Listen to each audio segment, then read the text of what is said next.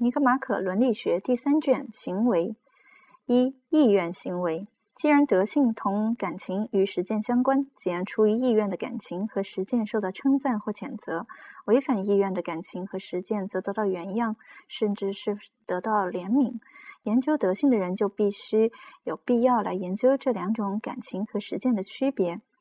这种研究对立法者给人们授予荣誉或施以惩罚。也同样有帮助。看起来违反意愿的行为是迫于的，呃，或者是出于无知的。一项行为如果是始因是在外在的，其行为者就如人被飓风裹挟或受他人胁迫那样，对这初因完全无助，就是被迫行为。但是如果人们所做的行为是由于惧怕某种更大的恶，或是出于某种高尚高贵的目的，它是出于意愿还是违反意愿的，就可能有争论。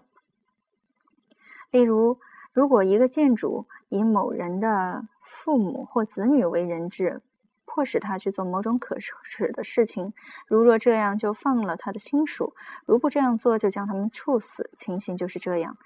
在船遭受风暴时，抛弃财物也属于这一类，因为一般的来说，没有人会自愿的抛弃个人的财物，但是为了拯救自己和同伴，头脑健全的人就会这样做。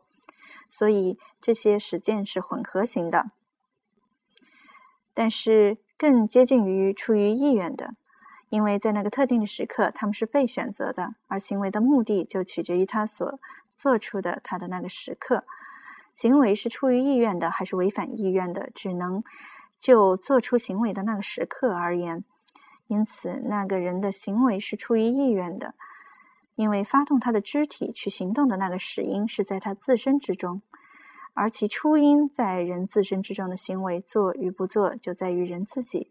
所以这些行为是出于意愿的，尽管如果抛开这个环境，他们便是违反意愿的，因为没有人会因其自身而选择这种行为。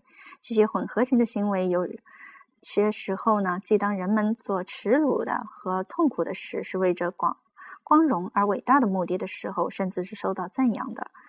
在相反的场合，他们则受到谴责，因为没有高尚高贵的目的，或只为微小的目的而承受巨大的耻辱，是外人的特点。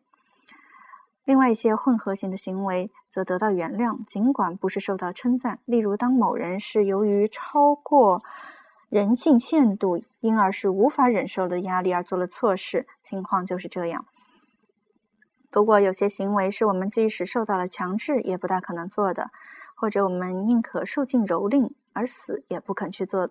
例如，欧里庇得斯的戏剧中的阿尔克迈翁被迫杀死母亲的那种理由，就是可笑的。我们有时很难决定究竟应当牺牲什么、选择什么，或者应当为获得某种东西而忍受什么。但是更不易的是坚持已做出的决定。因为在这类情况下，所预期的东西总是令人痛苦的，而被迫去做的事情又总是耻辱的。正因为这样，不屈从于强迫才受到称赞，屈从于强迫才受到谴责。那么，什么样的行为才应当叫做被迫的？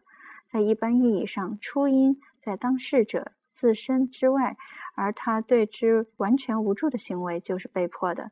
但是如果一项行为尽管就其自身而言是违反意愿的，然而在一个特定时刻却可以为着一个目的而选择，其初因就是在当事人自身之中，这种行为就其自身而言呢是违反意愿的，但是那个时刻那个选择来说又是出于意愿的。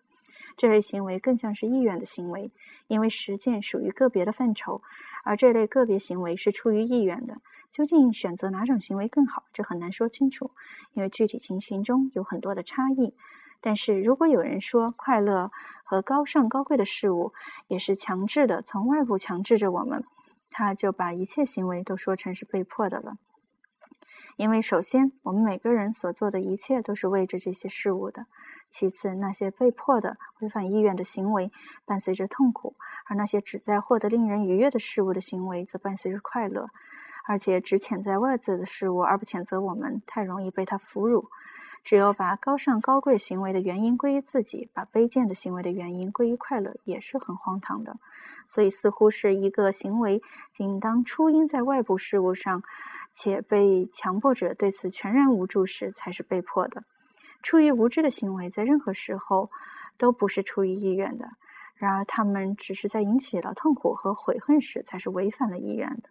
诚然，如果一个人由于无知而做了某种事，但对这种事并无内疚感，我们当然不能说他那时这样做是出于意愿的，因为他并不知道他在做些什么。然而，既然他不觉得痛苦，也不能说他那样做是违反其意愿的。一个由于无知而做了某件事情并感到悔恨的人，才可以说在那样做时是违反其意愿的。不感到悔恨的人，即是另一种，也可以说是无意愿的。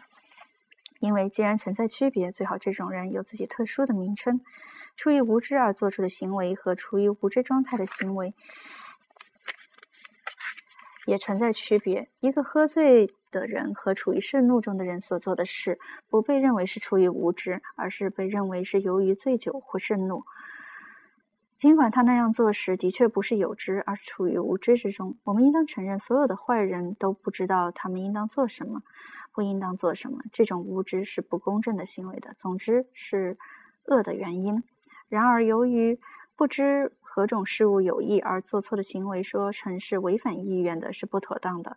因为选择上的无知所造成的，并不是违反意愿，而是恶。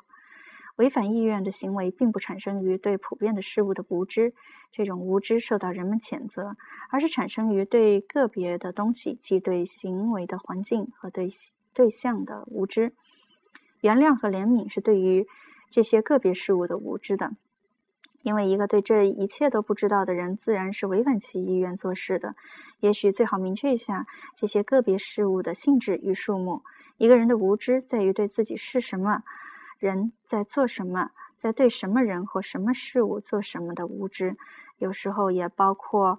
要用什么手段？例如以某种工具做为什么手段，如某个人的安全而做，以及以什么方式，如温和的还是激烈的去做等等的物质。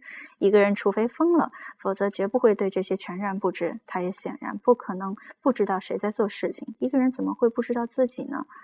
但是他可能不知道他在做什么。例如，人们会像埃斯克罗斯在说到那些秘密时所说的话，从他们的嘴边溜了出来。或他们不知道那不能说，或者他们会像一个弓弩手辩解那样，只是想告诉人家弓弩怎么使用，却一不小心把箭放出去了。